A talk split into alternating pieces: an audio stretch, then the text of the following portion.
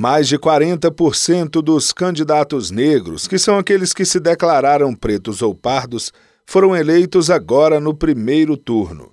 1.730 para prefeito.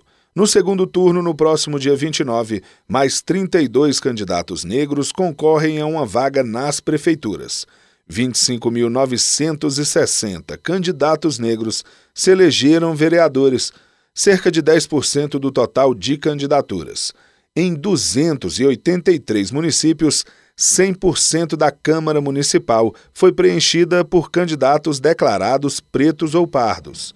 O aumento nas eleições deste ano vai ao encontro da decisão tomada pelo Tribunal Superior Eleitoral no dia 25 de agosto, pela valorização das candidaturas da população negra. O plenário decidiu que a distribuição dos recursos do fundo eleitoral e do tempo de propaganda eleitoral gratuita na rádio e na televisão deve ser proporcional ao total de candidatos negros do partido. Segundo o IBGE, mais de 56% dos brasileiros são negros. Do TSE, Fábio Ruas.